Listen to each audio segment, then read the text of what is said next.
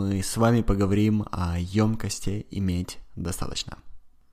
Причина, по которой вы не заработали столько денег, сколько вы мечтали заработать, заключается в том, что был момент в вашей жизни, когда вы перестали верить, что вы сможете. Именно так. Вы перестали верить, что можете заработать сколько угодно. Теперь я хочу вас отправить в небольшой мыслительный эксперимент. Давайте отправимся туда вместе. Если вы возьмете все, чем вы владеете, все движимое, недвижимое имущество, всю недвижимость, все ваши вещи, и все это продадите. После этого вы получите энное количество денег, вы дальше закроете все ваши долги, которые есть, и все, что осталось у вас в руках, это то, во сколько сегодня вас оценивает мир. Теперь, если каждый человек в мире сделает то же самое, что только что сделали вы, и в буквальном смысле слова выйдет на улицу, потому что не будет квартир, домов, да, они это продали, им негде жить, все вышли на улицу, и они вышли голыми, потому что они также продали свою одежду, и держат в руках много пачек денег, да, много пачек долларов.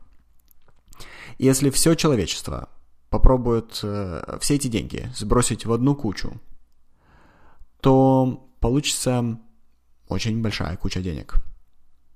Если выразить эту кучу в цифрах, то это 241 триллион долларов.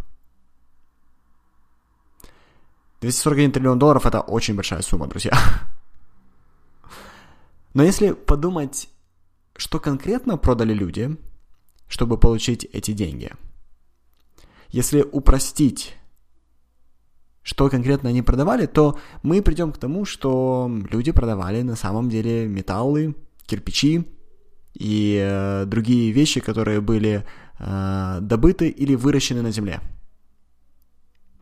Но здесь мы подходим к небольшой проблеме.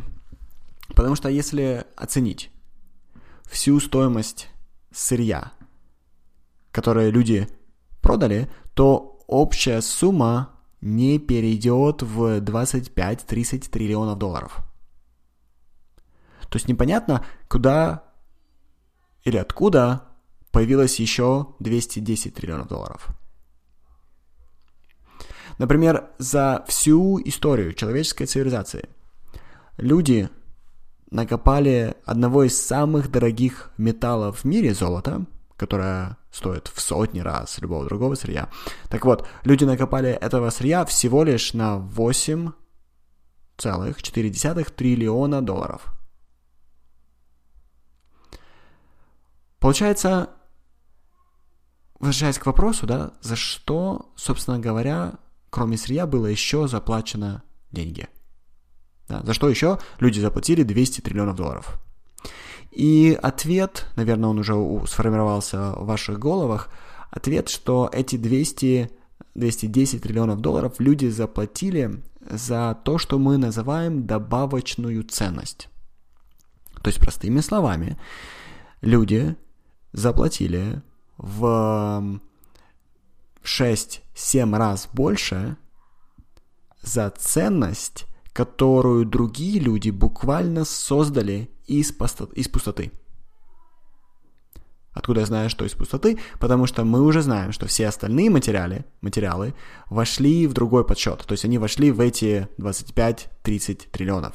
То есть все остальное было создано исключительно из человеческого мышления, то есть с помощью их силы мысли.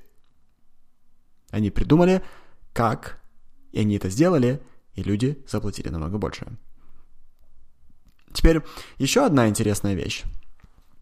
Это что как только все страны отвязались от золотого стандарта, то есть когда страны сказали, что все, мы не будем гарантировать количество денег в обороте нашего государства, мы не будем гарантировать это наличием золота в наших резервах. Ну, и это логично, да, потому что золото всего лишь накопали на 8,4 триллиона долларов, а денег реально в мире да, в десятки раз больше. Но вот что я хочу, чтобы вы усвоили, о чем хочу, чтобы вы глубоко подумали. Чтобы чем-то вознаградить дополнительную ценность, которую создают люди своими действиями, люди решили из воздуха напечатать бумажки и создать циферки и отдать это другим людям за ценность, которую они создают.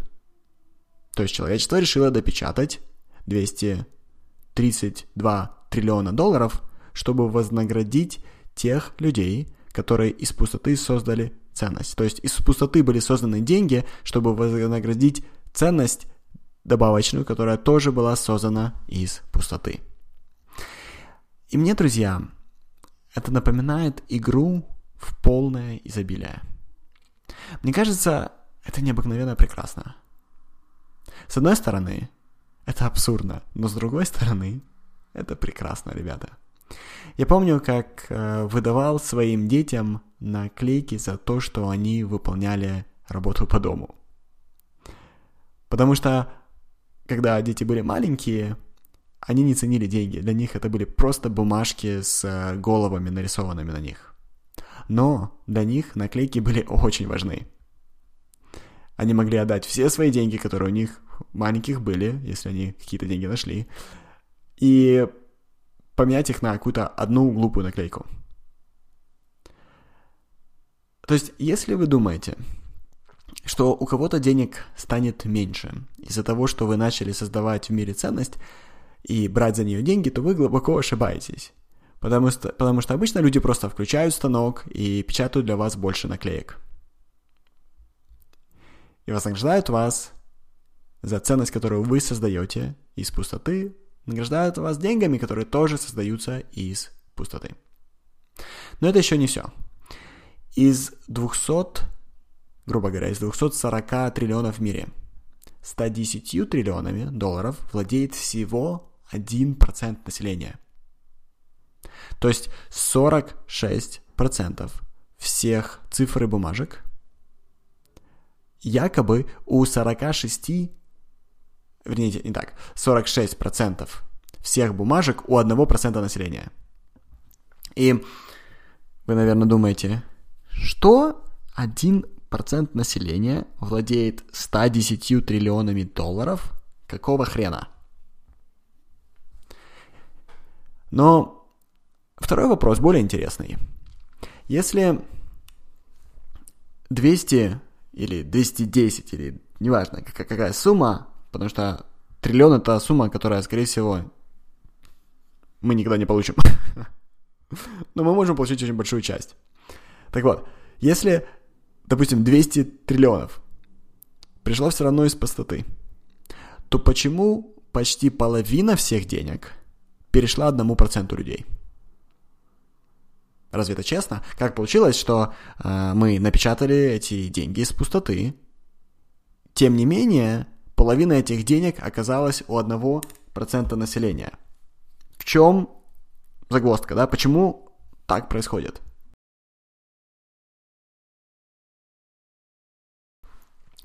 Дело в том, что существуют рычаги, которые служат как мультипликаторы. Если ты знаешь, как создавать ценность, если ты знаешь, как использовать время других людей, деньги других людей, экономию масштаба, компьютерный код, контент и интернет, то через один год ты в месяц будешь зарабатывать десятки раз больше, чем любой спец в твоей профессии. Если ты будешь продолжать это делать постоянно из года в год и использовать несколько этих рычагов, то через 5 лет в месяц ты будешь зарабатывать в тысячу раз больше, чем средний специалист зарплатой 12 тысяч долларов в год. Теперь это не просто заявление. Я действительно использовал формулы для того, чтобы это посчитать. И я признаю, что в зависимости от того, какую формулу для подсчета вы используете, значения могут немного отличаться. Но для меня и для десятков людей в моем окружении, на которых я проверял верность своей формулы, она оказалась рабочей.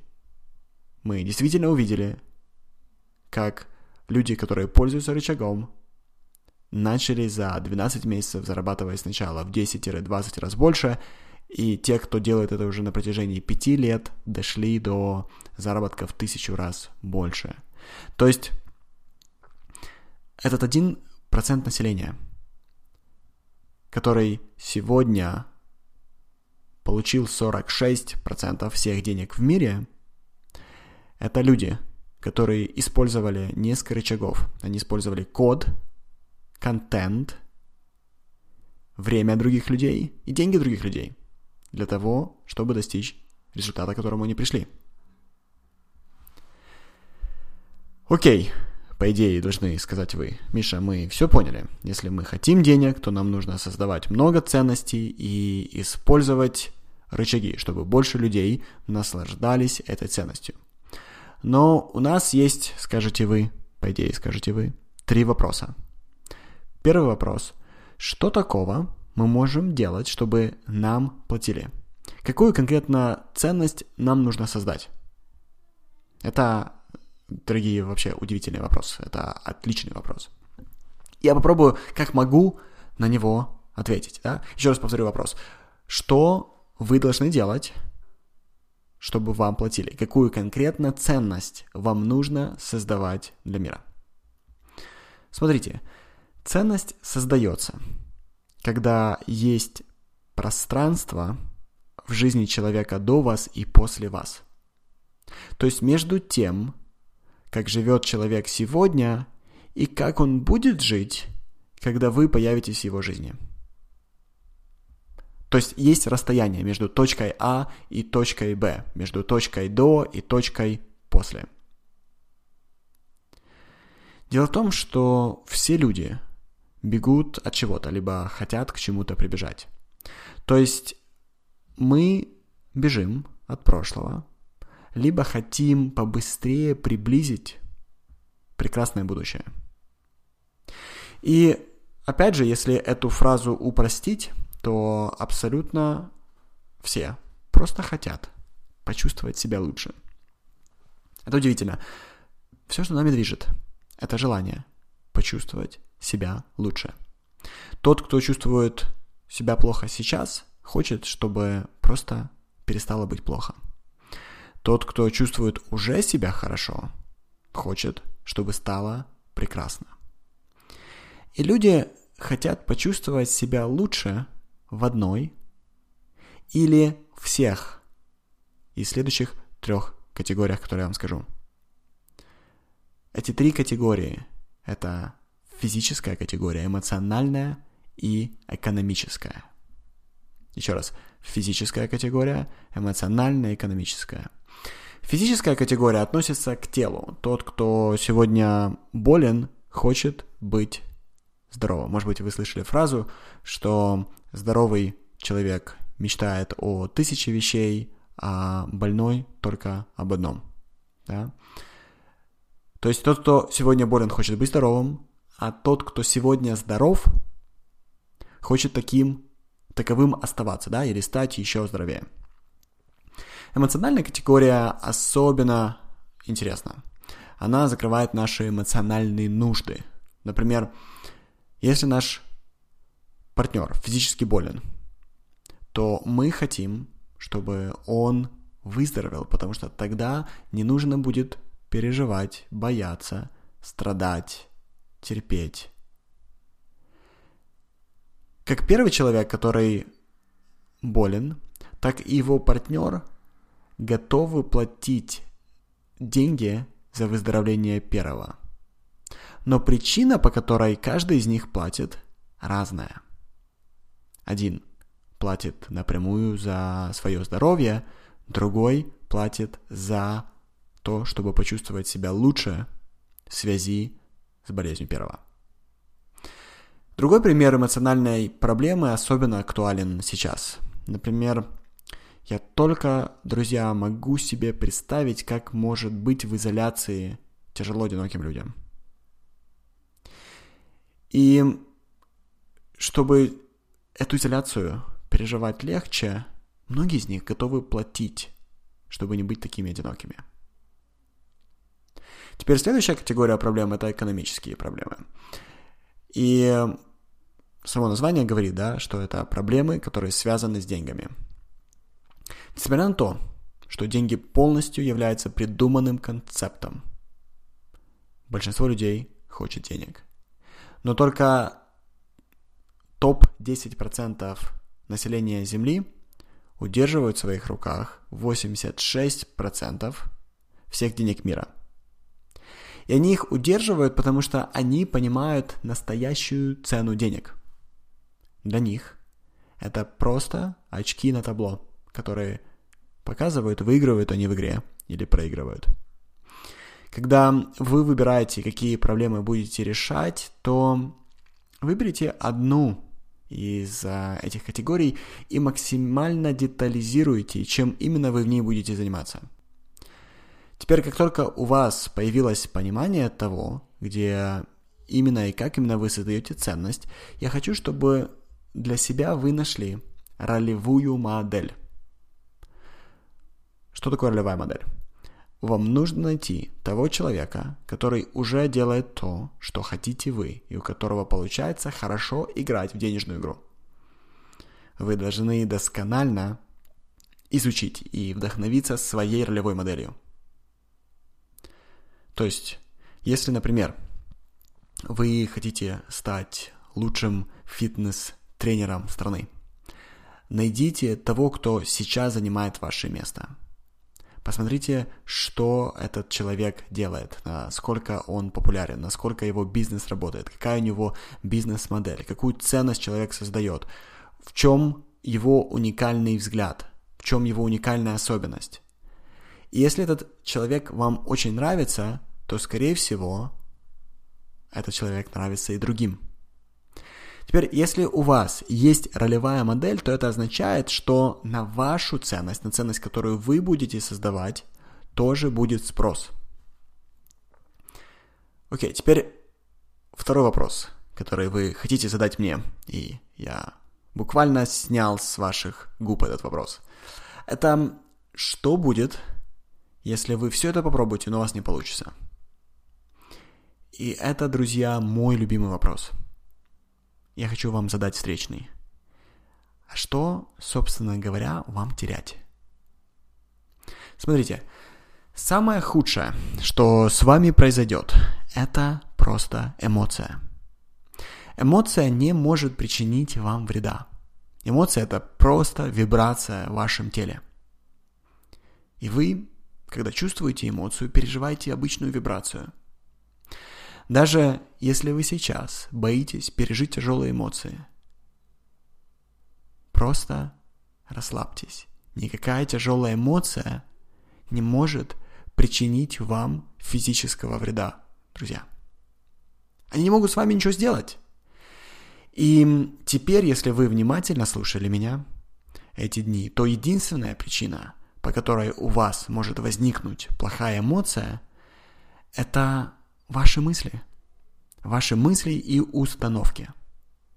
Никогда обстоятельства не создаст для вас плохую эмоцию. Это только то, что стоит между обстоятельством и эмоцией. Например, если вдруг вы прогорите в бизнесе, то вы можете подумать, что из-за этого ваши близкие разочаруются. Только, дорогие, проблема никогда не в близких а в том, что вы об этом думаете или о них думаете.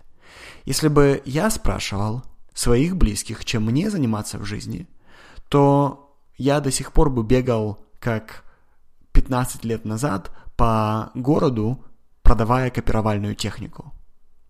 Всегда проблема в наших мыслях, а не в окружающей среде.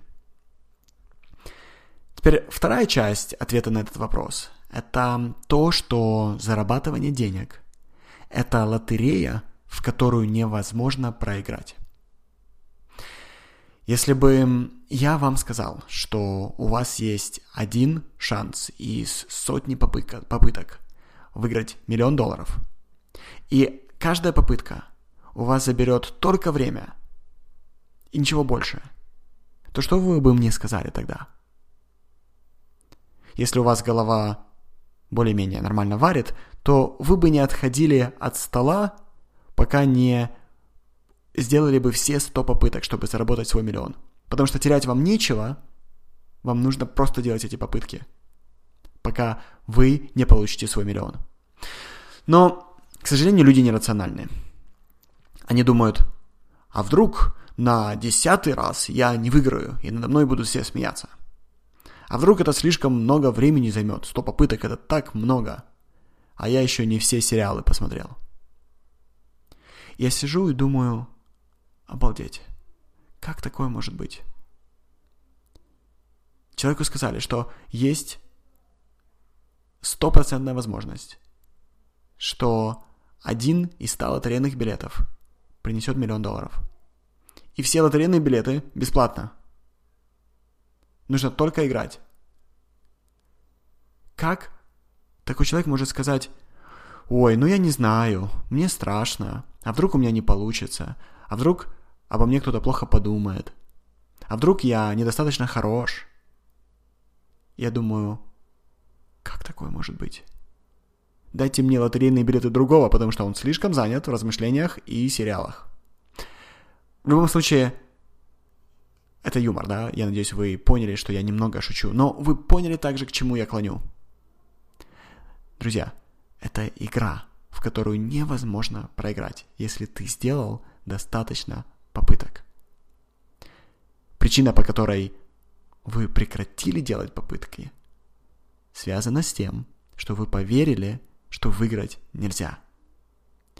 Я вам гарантирую, что вы просто не сделали достаточно попыток.